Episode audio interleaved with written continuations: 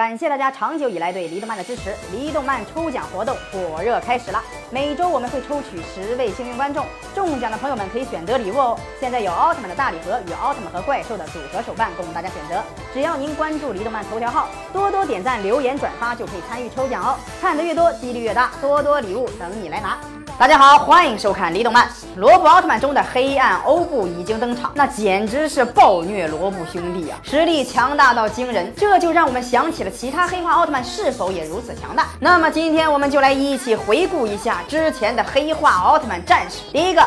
黑暗赛文，黑暗赛文是在银河奥特曼中曾经出现的黑暗奥特曼，是由被黑暗路基艾尔控制的石洞成一郎利用火花人偶变成的黑暗奥特曼。变身后不仅生性邪恶，并且实力强大的惊人呐！银河奥特曼被一顿完虐，丝毫没有招架之力。虽说这个黑暗奥特曼是由火花人偶变身的假奥特曼，可是凭借这个实力，就算是真正的赛文奥特曼到场，也肯定会无济于事的。第二个，黑暗初代。这个黑暗初代也是由火花人偶变成的，可能是因为火花人偶对奥特曼的能力有增幅的作用，跟赛文奥特曼一样，一样由火花人偶变身成为的黑暗初代奥特曼，实力也比普通的初代强的很多很多。就算是初代奥特曼自己来战斗，估计也会被打得鼻青脸肿吧。第三个，黑暗赛罗。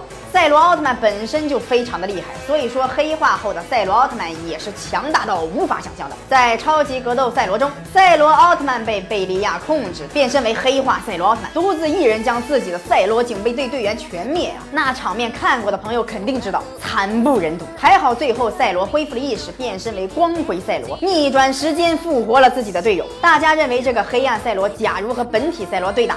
谁会获胜呢？第四个黑暗迪迦，大家都知道迪迦奥特曼是地球的奥特曼战士，但是迪迦奥特曼最早可是黑暗的巨人。黑暗历史就是在三千万年前，迪迦是统治地球的魔王。黑暗迪迦与他的三个伙伴一起统治着超古代地球。不过遇到了重大危机的时候，迪迦选择投入光明的怀抱，成为了光之巨人，守护着地球的和平。看完这些黑化奥特曼，大家认为黑暗欧布的实力又如何呢？是否可以与以上这些黑？黑暗奥特曼抗衡，在下方留言说出你心目中最强的黑暗奥特曼吧。